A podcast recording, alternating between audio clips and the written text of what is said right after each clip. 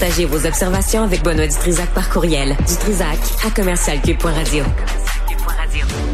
Bon, on va régler une coupe d'affaires. Le Bloc québécois hier a déposé pour une deuxième fois le projet de loi qu'on peut appeler le projet de loi Charkaoui, euh, qui vise à éliminer l'exception religieuse de la loi qui criminalise des propos haineux ou incitant à la violence.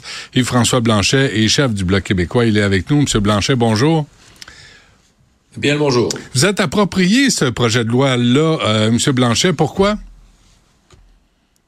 Oh, par euh, mauvais caractère, une certaine colère. Euh, lorsque j'ai vu, ben, j'ai vu pendant des années des gens qui rappelaient sur les réseaux sociaux, dont à moi personnellement, qu'il existe une exception dans la loi canadienne, qui contrôle et qui régit et qui interdit d'ailleurs le propos haineux et l'incitation à la violence, sauf lâcheté institutionnelle entre toutes si c'est caché derrière un paravent religieux. Mm-hmm.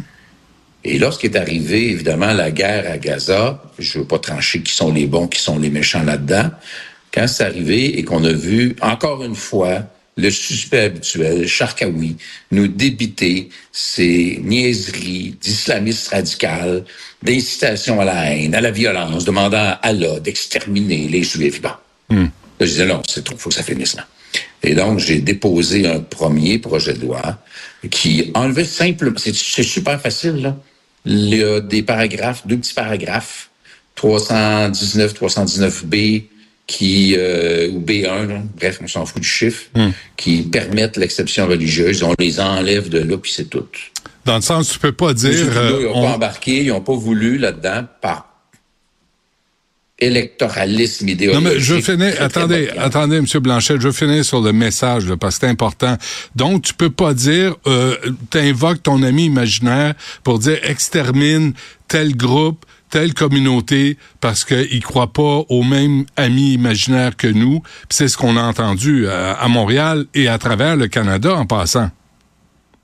Tu as le droit d'avoir les amis imaginaires qui te conviennent, euh, mais tu n'as pas le droit de les prendre comme prétexte pour dire à un certain nombre de personnes euh, de se lâcher lousse en matière de violence. C'est ça. On a vu un niveau de violence et d'agression et de vandalisme dans les rues de Montréal et ailleurs au Québec et ailleurs au Canada, Ouais. qui est d'un niveau tout à fait inacceptable. On importe chez nous un conflit plutôt que de réfléchir à une solution. On importe le conflit avec un niveau de polarisation complètement déplorable avec nos campus universitaires qui ressemblent à ceux des États-Unis où les gens se chamaillent plutôt que de dire, hey, on pourrait donner l'exemple à ceux dont on voudrait qu'ils fassent la paix. Non, on prend leur exemple puis on se tiraille entre nous autres d'une façon totalement irrationnelle. Et on est encouragé à faire ça par quelqu'un qui, s'il n'y avait pas ça, serait peut-être considéré comme criminel. Alors on dit, si pour être criminel, ben assumons-le, posons les gestes qu'il le faut. Parce qu'il y a une différence entre quelqu'un qui pense pas comme nous, quelqu'un qui est un adversaire, ou quelqu'un qui, à la limite, va se poser en ennemi. Ouais. Euh, vous faites référence au campus euh, universitaire. Je vais y aller tout de suite parce que votre amie euh, Amira Gawabi, la représentante spéciale du Canada chargée de la lutte contre l'islamophobie, sévit toujours. Elle était toute souriante à l'Université McGill hier, puis elle a écrit des étudiants à l'Université McGill ont fait part de leurs inquiétudes quant à la limitation de leur liberté de s'exprimer en faveur des droits de l'homme des Palestiniens et de leur crainte d'être victimes de diffamation pour le simple fait d'avoir défendu ces droits. C'est comme le message passe pas auprès de Mme El Gawabi, là. en tout cas pas le vôtre, euh, M. Blanchet. Or, je suis assez convaincu qu'elle est assez réfractaire à mon message, mais ce que le Bloc québécois essaie de faire, c'est de ne pas prendre parti. À l'heure actuelle, la société, puis un bout de l'appareil média, pas l'entièreté, puis les campus euh, en bonne partie, euh, oublient. Puis je dis pas qu'Israël, c'est des enfants de cœur, puis Netanyahou a des bonnes postures. Totalement en désaccord avec Netanyahou. Oublie le départ de cette affaire-là. Oublie les agressions contre les droits humains, Le les 7 octobre. exactions faites par le Hamas, qui est un groupe terroriste. Point final. C'est pire que des bandits. Et ils mettent ça de côté. Il y a une espèce de déni idéologique là-dedans pour dire, ah non, non, non, mais maintenant, il y a une seule gang de méchants dans l'histoire. Moi, je pense que dans une guerre, il y a en général pas de bons, sauf lorsque tu es vraiment en défense. Je sais pas, l'Ukraine est probablement plus le bon que les Russes à l'heure actuelle. Mais je me demande ce que Mme El Gawabi pense de ce que les islamistes radicaux terroristes du Hamas à distinguer des Palestiniens, à distinguer des Palestiniens, c'est pas la même chose. C'est des civils versus des radicalisés. Euh, ce qu'elle pense de ce qui s'est passé le 7 octobre. À un moment donné, il va falloir que sa volonté de faire un pont entre les communautés ne la parque pas seulement d'un côté de la rivière. Vous ne pouvez pas la convoquer. Son rôle, pour l'instant, c'est un, c'est plus un de mettre de l'huile sur le feu que d'essayer de le déteindre. Vous ne pouvez pas la convoquer euh, dans un quelconque comité parlementaire, M. Blanchet, puis dire on va, on va jaser euh, un petit peu. C'est une excellente question. C'est une excellente question. Bien sûr, quelqu'un qui va la convoquer là va probablement avoir un, un tas de messages haineux structurés, euh, des chaînes de courriels et de Twitter ben pour se faire traiter de toutes sortes de patentes. Là.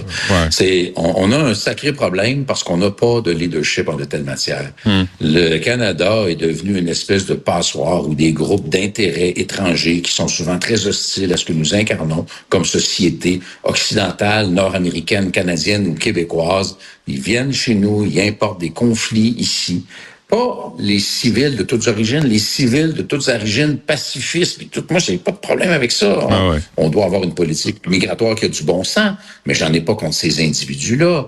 Mais à l'heure actuelle, on a un niveau de tolérance qui, au moins au niveau du propos haineux, hmm. doit être géré. Et cette fois-là, c'est ça la différence. La première fois, on met une loi on la propose, les libéraux ne l'ont pas reprise. Là, ils vont être obligés de voter sur cette, sur cette loi-là. D'ici environ deux mois, ils vont être obligés de voter. Chacun des députés fédéraux du Québec va devoir se lever puis dire je suis contre une loi qui empêche l'exception religieuse pour tenir des propos haineux. Ah d'en appeler Moi, je veux les voir se lever puis ah voter contre ça. Euh, mais vous parlez de M. Trudeau, mais M. Singh du NPD, M. Poiliev du Parti conservateur, euh, est-ce que vous avez euh, des signaux de leur part?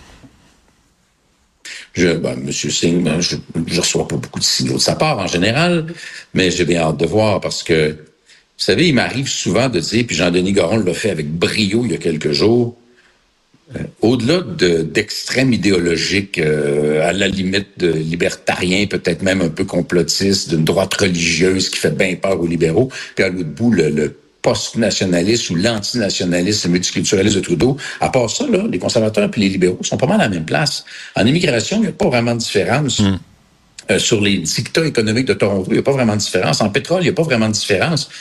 Et dans ça, j'ai bien hâte de voir comment les conservateurs vont se comporter. Parce qu'à l'heure actuelle, M. Poiliev courtise cajole les mêmes banlieues de Toronto que M. Trudeau parce qu'il veut conquérir Toronto et donc il veut séduire un vote euh, de communautés immigrantes hmm.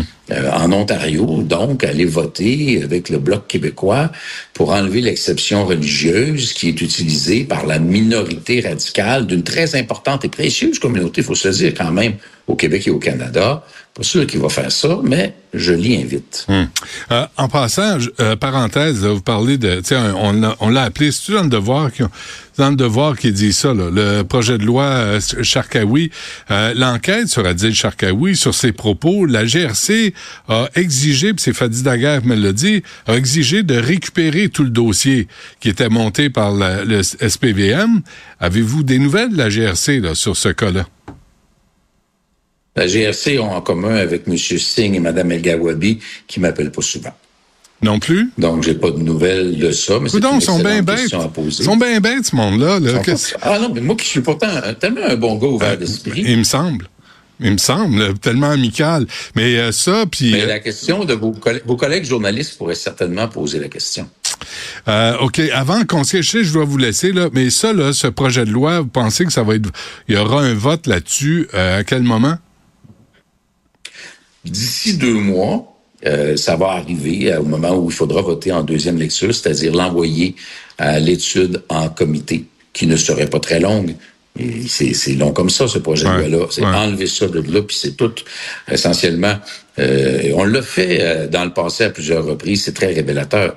Rappelez-vous sur la nation québécoise, rappelez-vous sur euh, la politique migratoire. On a fait des motions au Parlement qui nous ont permis d'obliger les députés à voter. Et hmm. on a vu que quelques députés de la région montréalaise allaient toujours à l'encontre de ce que la grande majorité des Québécois pensent.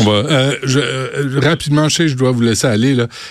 Pierre Poilievre était dans le port de Montréal aujourd'hui. Ce matin, à CBC, il y a un type de Toronto qui racontait qu'il a suivi son, camion volé de Toronto jusqu'au port de Montréal.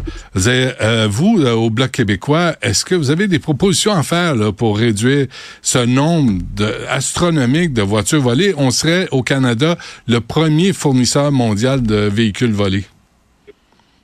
On fait les mêmes constats que tout le monde, mais Là, on va, on va essayer d'être raisonnable un petit peu. Là, je comprends, M. Poiliev, si vous pouvez amener des caméras sur moi, s'il vous plaît.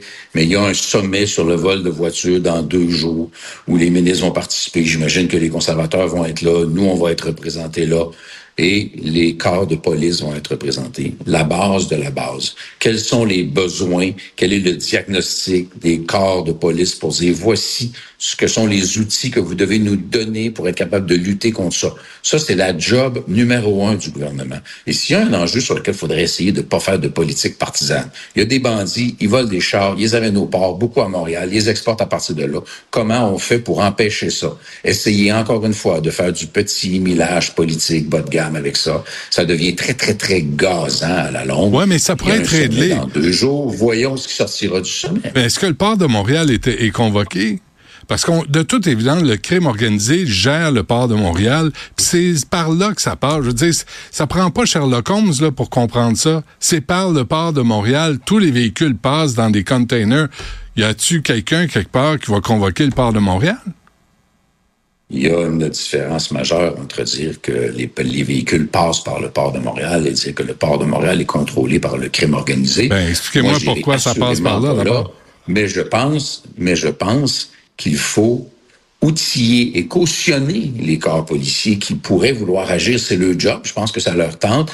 Si on leur donne pas l'autorisation et les moyens d'aller de l'avant, puis quand on parle de moyens, ça sera pas peu de choses. Ce qu'on suppose ou ce qui est quand même passablement documenté sur le port de Montréal, ça commande un niveau d'intervention allant bien au-delà de ce dont disposent présentement les corps de police. Et il est vrai, il est vrai en amont qu'il y a des possibilités de renforcer la contrainte, de rendre les peines plus sévères, pour faire en sorte qu'il y ait moins de gens qui soient tentés de s'adonner au vol de véhicules parce que s'ils se font pogner, ils vont payer beaucoup plus cher que ce que c'est présentement. Moi, je suis ouvert à ça, je suis ouvert à l'approche des conservateurs. Tout ça est possible, mais pour une fois que le gouvernement dit OK, on va faire un sommet, on va en parler, et on va regarder ce qui sort de là dès le lendemain, dès le surlendemain.